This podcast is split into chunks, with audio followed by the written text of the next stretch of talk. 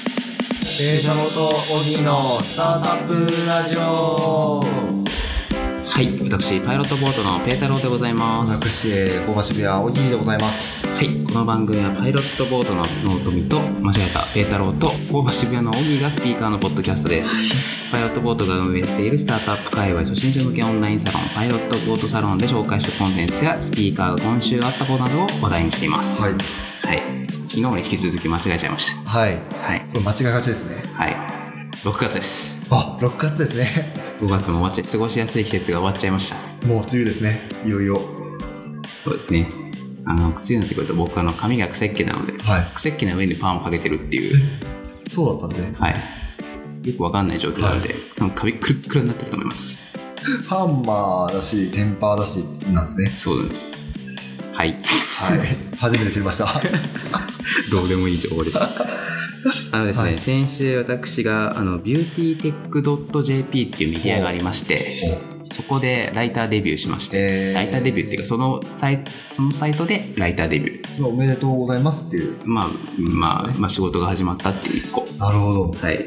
で最初の記事がですね「ライブ動画ストーリー注目の新型 EC は心を動かす力を持っているほう」記事ですねなるほどなんかそのそもそもこのビューティーテックドット .jp って僕初めてはい見たんですけどはいどんなメディアなんですかあのアットコスメをやっているアイスタイルさんはいのオウンドメディアあじゃあ会社の温度メディアですそうですねで名前の通りビューティーテックなので美容関係です美容テックですねなるほどはの記事をい上げているメディアなんですけど、んであの僕が最初にされたのはそのビューティー直接書いてほしいってことじゃなくてあもちろん書くこともあるんですけど、あのそれに加えて割と近しいファッションとか、はいあと何インテリアとかもそうかもしれないですね、はい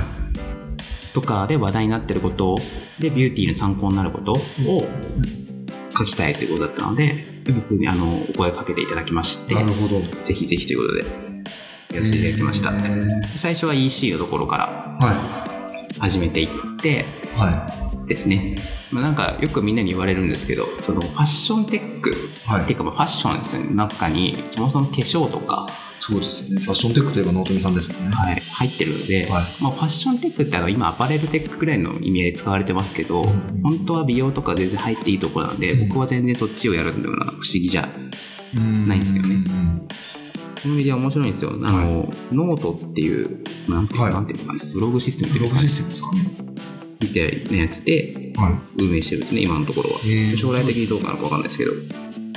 いもうマガジンっていうのもあそうですマガジンはいろんなやつが特集みたいな感じで著者一覧みたいなのがあってとかあったりとかそうですねそうで最近 EC は新しい感じの EC が出てきてライブコマース、動画コマースあそとうですストーリーコマース、ショールームはじめ あでもあれはコマースやってないんじゃないですかねコマあコマースはないみんな勘違いしてるんですけど動画だけなんですかね動どう画配信なんですかねあんま使ったことよくわかんないですねぶっちゃけもう石原さとみのイメージですけ そうですねじゃああの呪いしかかけてないです 絶対 PV も貢献しないですどはいはいはい、まあ、ライブコマースとかはね、はいまあ、有名なところジでャパすネット方みたいな感じですよねあそうですねそれのスマホ版と思っていただければ分かりやすいですねとかあと動画のコマースこれからあれですよねあの僕 5G の話とか結構好きなんですけどなんですか 5G ああ 4G の次です、そうですよねはいまあ、早くなるってだけなんですけど一言言っちゃうとねどんぐらい早くなるんですか実際めちゃくちゃめちゃくちゃなんですねはい今あの動画とか見ようとすると一瞬たまるじゃないですか溜まるあの一瞬がなくなるああ結構ストレスなんですよねあの一瞬がそうですねあれで結構離脱とかも多いんですよあれの積み重ねでそうですよね漫画とかもそうですもんねそうですねとかあともしかしたらギガ数が増えるかもしれないですね気がするちょっと軽く見れるかもしれないですああ動画自体のってことですそうですね。とか、あの、今、ドコモさんと Perfume がはいタイアップして、いろいろやってるんですけど、この間、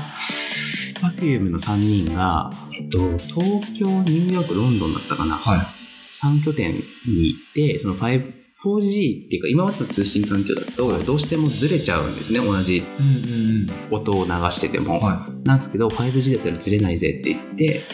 え実験したりとかしてましたえね。面白いはい。ずれなかったんですか結局ずれない、ほぼずれなかったですね。ねすごいですねはい。じゃあこれネット中継とか変わりますね変わりますね。だいぶもう今電波あるじゃないですかビデオ会議とかも変わりますねそうですね。あれもね、言ってもまだまだ改善の余地ありますから、そうですよね。だからもっと動画が見られやすくなる環境を整えますね。えーそんな中、納富さんが書いた記事がそうで、あとメディアコマースとか。はい。よく挙げているのは僕、ファクトリエとか。ファクトリエさん。はい、メディアコマースっていうか、ファクトリエの場合はストーリーコマースって言った方が分かりやすいかもしれないですけど。あ、ストーリーコマースってどういうことですかっていう、えっと、ストーリーは、えっと、なんだろう、商品、ただ、これ、この服1万円ですよって言って売るんじゃなくって、はいこの服はメイドインジャパンで、こんな人とか、こんな工場が、こういう風にめちゃくちゃ時間とノウハウをかけて作ってるみたいな。なるほど。ものづくりの裏側を公開して、で、ファンになってもらって、で、ひいては購入していただこうっていう。ああ、なるほど。じゃあいい感じなんですよ、この服はっていうのを。そうですね、ざっくり言物う語と。を作って。はい。有名なところだと、北欧暮らしの道具店さんとか。ありますね。はい。いや、でもそっちの方が需要ありそうですよね。でも今までってオンライン、オフラインか。実際店舗に行ってそういう話があったのかもしれないですけど、はい。オンラインなかなかね、いいから買うみたいな感じです。そうですね。あのーちょうど先週ですね、僕、ファクトリエさんのイベントにはい。行ってきましえええて、あの、山田さん、あの、社長と仲いいんで遊び行っえてきたんですけど、あそそうさすがファッションテックの本富さん。うなんですよ。もうファクトリエがファッションテックなのかどうかよくわかんないですよね。別に変な意味じゃなくて。あ、そういうことですね。はい。で、彼がよく言ってるんですけど、はい。まあ、彼はねあの、ファクトリエってメイドインジャパンの服うん。で、めちゃくちゃいいものをはい。売ってるんですね、ざっくり言うと。ほう。でただあの、まあ、これは手段としてあの中間流通なくして、はいまあ D2C ですよねはい。直接うんうんうん工場から売っているみたいな、工場からって語弊があるなまあいいやあのなるほど物を作ってなるほど直接小売りとかを通さずに自社サイトで売ってるんですよね、はい。でその売り方もその工場の人とか職人さんとかを紹介して、ええファンになってもらうっていうのを割と優先してるというか、ー、なるほど、なるほど。じゃあお互いにファンになるみたいな感じなんですね。そうですね消費者も。そうですね、まあ、誤解を恐れず言えばですけど別にユニクロ、まあ、ユニクロは全然いいんですよ、はいあの安くていいもん手に入るんでただうんユニクロでも無印なんでもいいんですけど T シャツの機能が全部一緒っていうかもうどれも高品質で、はいもう最低限を余裕でクリアしてるそうですよね。っていうのが出てくるんで、そうすると単に安い方を買えばいいじゃんとかなっちゃうんですよねうんセールをしてるとそうですよかねでもそれだともう消耗戦じゃないですか、ただ中にはもうめちゃくちゃいい素材を使ってめちゃくちゃすごい技術で、はい。トータルのなんか何万円もかかってもおかしくないようなものを作ってるファクトリエみたいなところがあるわけですよ。なるここほど。がそのそういうところと競争しても、はいまあしょうがないっていうかそうですまあ負けるに決まってるんで、相手が違いますもんね。うん、だから競争のルールを変えたとかただあれなんですよその結構簡単に言ってるんですけど、はいあのこういろんな理由があって今までそのファクトリエがどういう工場を使ってるとか、はいこのブランドはどこの職人さんが作ってるっていうのは今日公開しないっえてえいうのが暗黙のルールだったんですよね。何ですかちょっとデフォルメして簡単に説明すると、は例えば僕がノートミっていうブランド持ってるじゃないですか、はで工場公開するじゃないですか、はいでそこがめっちゃ良かったとしますよね、はいそうすると別のブランドがその工場に発注しちゃうんですよ、そういうことですね。はい、でそっちの条件良かったりすると、はい僕の作ってもらった服が生産されにくくなっちゃうんですねあだから公あ。開できなかったなんるでほすよど、フなるほど。ァクトリエはみんなも知るかみたいな話になり、公開しちゃったっていう話ですねなるほだかど。ら結構業界内ではざわざわ言われたとかよく言ってますけど、はい。面白いですね。攻めてますね。攻めてますよいいですよ、感動しますね、ちょっと。うん、でファクトリエの山田さんは僕が見た中でトップ12を争うぐらいのは喋りのうまさですい。えー、トークがトどうですーかクもトークがうまいっていうなんかこつたきみたいに聞こえちゃいますけど、はいそうそうですよちゃんとあの、うんなうんんうんですか自信を持ってやってるからはプレゼンにも自信が出てくるんでしょうねい。えー、ファクトリエの山田さんか小泉進次郎かが話の方ですね小泉進一郎も話しましたよ ね。話しますねまだ会ったことないんですよ、小泉山田さん。ち本当ですかょっとどっかでイベント行きたいなと思いました。もう確実にインスパイアされます本当になんだ、いくつか買ってるんですかファクトリーへの。買ってます買ってますなんかシャツだったりとか。そうですねシャツも持ってるしパンツも持ってるしどうですかはい、いっぱい持ってます。えー、なんかジャンルおすすめの製品とかあるんですか最近出たすごいのがあってですねほ、う白いパンツなんですけど、はなんか今東京出願するとかしないとか言ってましたけど、は当たり前ですけど白いパンツって汚れるじゃないですい。か。汚れますね。まあ、例えば、醤油こぼしちゃうとか、はいもう最悪じゃなあいりですか。ますね。ワインこぼしちゃうとよか。くこぼします。なんですけど、それを完全に跳ね返す。えあの、後でリンク乗っけておくんで見ていただきたいんですけどどう。いうことですかいや、だから単純に醤油こぼしてでも汚れないんですよ。あのじゃあ雨とか例えばあ全然濡れないです。全然大丈夫です。涼えそれでいて涼しいんですか割としいっていうかもう普通のチノパンですね。すごいですねそれはそう。で、金額も確か2万しなかったと思うんで、あじゃあもうめちゃ一く本ちゃいいですよ。一本いいなんかパンツ買おうと思えばうん。マジっすか、はい。で、それもなんかね、メイドインジャパンのすごい、で、ちゃんといいやつし、いい、えすごい楽しみにしてますそれうリンん。クちょっと後ではい見ましょう。あのーリンク貼っておくので、はいそれちなみに白じゃないのもあるんですかどうだろうなちょっとわかんないです。ごめんなさい。はいそれは持ってますまだ持ってないんですよ。あじゃあもで、そのイベントの時に知ったので、はいちょっと買いたいなと思ってて。うなるほどなるほど、はい